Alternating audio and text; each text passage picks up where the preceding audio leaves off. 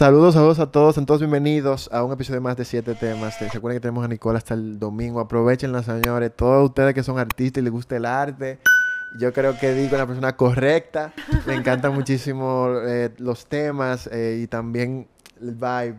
Que de verdad como que te gusta eso y eso me gusta mucho. Eh, vamos a hablar un poquito de tu colaboración, Nicole. Tú me comentabas que tú colaboras para una agencia. Sí. Yo colaboro con una agencia que se llama Chivirica. me gusta muchísimo porque primero todas somos mujeres y yo soy como muy pro mujer y como que me encanta trabajar con mujeres. Eh, Chivirica, la CEO se llama Masi Micheli y ella como que ella y su agencia están en Punta Cana, yo estoy aquí.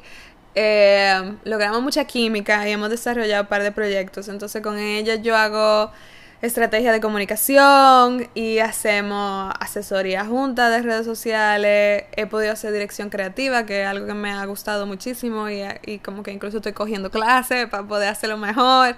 Eh, dirección creativa como de fotografía y audiovisual.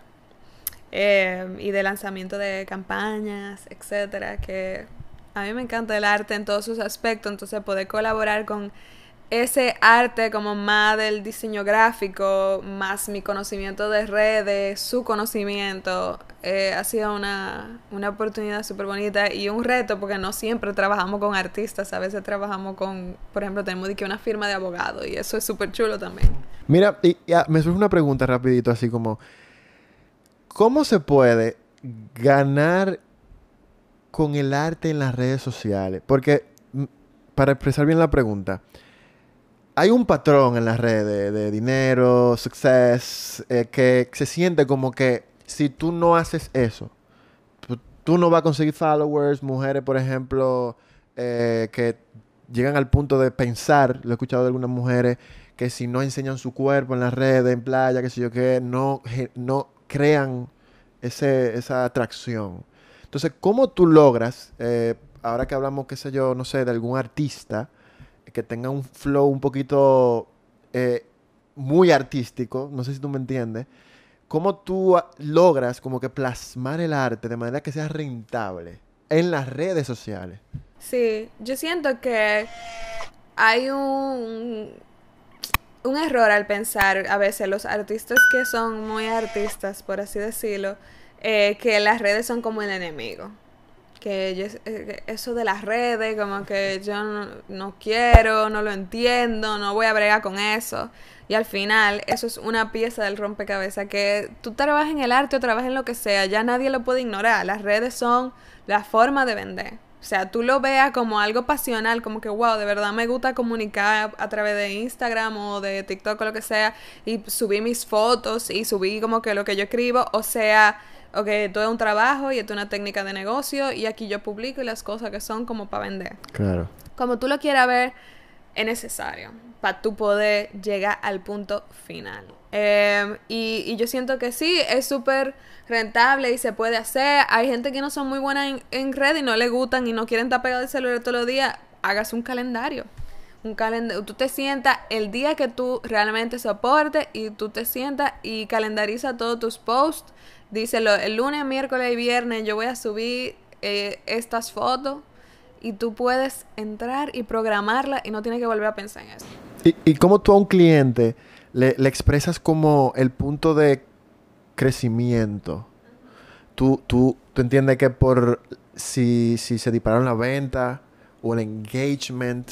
Sí, eh, hay varias formas de medir y es una mezcla de todo. Obviamente, si tú estás hablando como de trabajando con una empresa, un negocio específico, sí, pues entonces tú asocias, ok, si el día que se subió este post se vendió tal cosa, o, o se contrató un, una influencer o un influencer, por así decirlo, y cuando ellos subieron un post, de repente los seguidores de la cuenta de, del, del negocio subieron y se vendió también en tantas horas tanta cosa. Entonces tú más o menos vas comparando. Eh, yo siento que es un poco más difícil cuando tú no tienes un producto que tú estás vendiendo de una vez. O sea, cuando tú eres, por ejemplo, qué sé yo, yo soy blogger de moda. Y, y como yo sé que tanto realmente me sirve una colaboración con una marca X o Y, como que tanto ellos me van a aportar a mí y es igual o más de lo que yo le voy a aportar a ellos. Em, entonces ahí yo siento que, que se vuelve un poco más difícil de medir, pero hay muchísimas páginas también que tú puedes traquear. Incluso Instagram se ha vuelto cada vez como más completo en darte tus estadísticas y tú puedes saber de dónde viene la gente que, que te está dando clic o que te está dando follow. Eh, y que como que qué les gusta, qué les disgusta y, el rango de edad y el género y saber cuál es tu público y si tu público aplica con el público de una X o Y marca.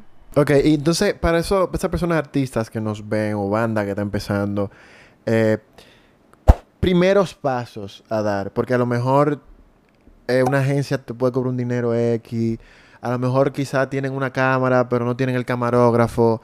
Primeros pasos que tú dices, esto es esencial para que tú como artista, banda, eh, tengas éxito a nivel de redes sociales. Yo, como te dije, no hay ninguna fórmula. Entonces, de decirte qué es lo esencial, nada y todo, pero yo sí siento que es importante reconocer tus fortalezas y tus debilidades. Entonces, si realmente tú sabes como que lo que de verdad lo mío es hacer mi música, yo no sé bregar con eso. Sea que tú busques un manager o tú busques una persona o una asesoría de redes sociales o tú hagas ese extra esfuerzo para contratar a alguien que realmente te ayude todos los meses a organizarte eso sí para mí es esencial, como que reconocer, yo no soy bueno en eso, en esto, oye, y no, y necesito ayuda. Igual como, por ejemplo, no soy bueno con la contabilidad. Entonces tengo que buscar un contable porque yo no soy bueno manejando el dinero y necesito que la deje y no me caiga arriba. Entonces, esas cosas a largo plazo para mí es lo más importante. Entonces tú, tú piensas, mira, interesante, tú piensas que las redes no son enemigos de los artistas. No, para nada. O sea, es lo que pasa que la gente, yo siento que se deja como arrollar por la ola en vez de montarse en la ola. Entonces tú tienes que, las redes son para todo el mundo y, y, es una cuestión de saber como cómo yo encajo de la manera más auténtica, o sea, cómo yo comunico lo que yo verdaderamente soy de una manera digerible en estas redes sin dejar que eso me arrolle. Yo no tengo que subir Throwback Thursday si yo no quiero. Yo no tengo que estar subiendo de que story con el filtro de no sé qué o el template llenando tus 10 amigos que más U, A, B o C. O sea, yo no tengo que hacer eso si yo no quiero, pero qué es lo que yo sí quiero, qué es lo que me identifica que yo quiero compartir. Claro. Y wow, un tema muy interesante realmente. Y al final, tú en lo personal, ¿Cómo tú, eh, porque veo, me gusta mucho, eh, porque veo en tus redes que es una red, una red muy, bueno, tu cuenta, muy genuina. Eh, ¿Tú lo recomiendas o, o, tú entiendes que hay que trabajarlo?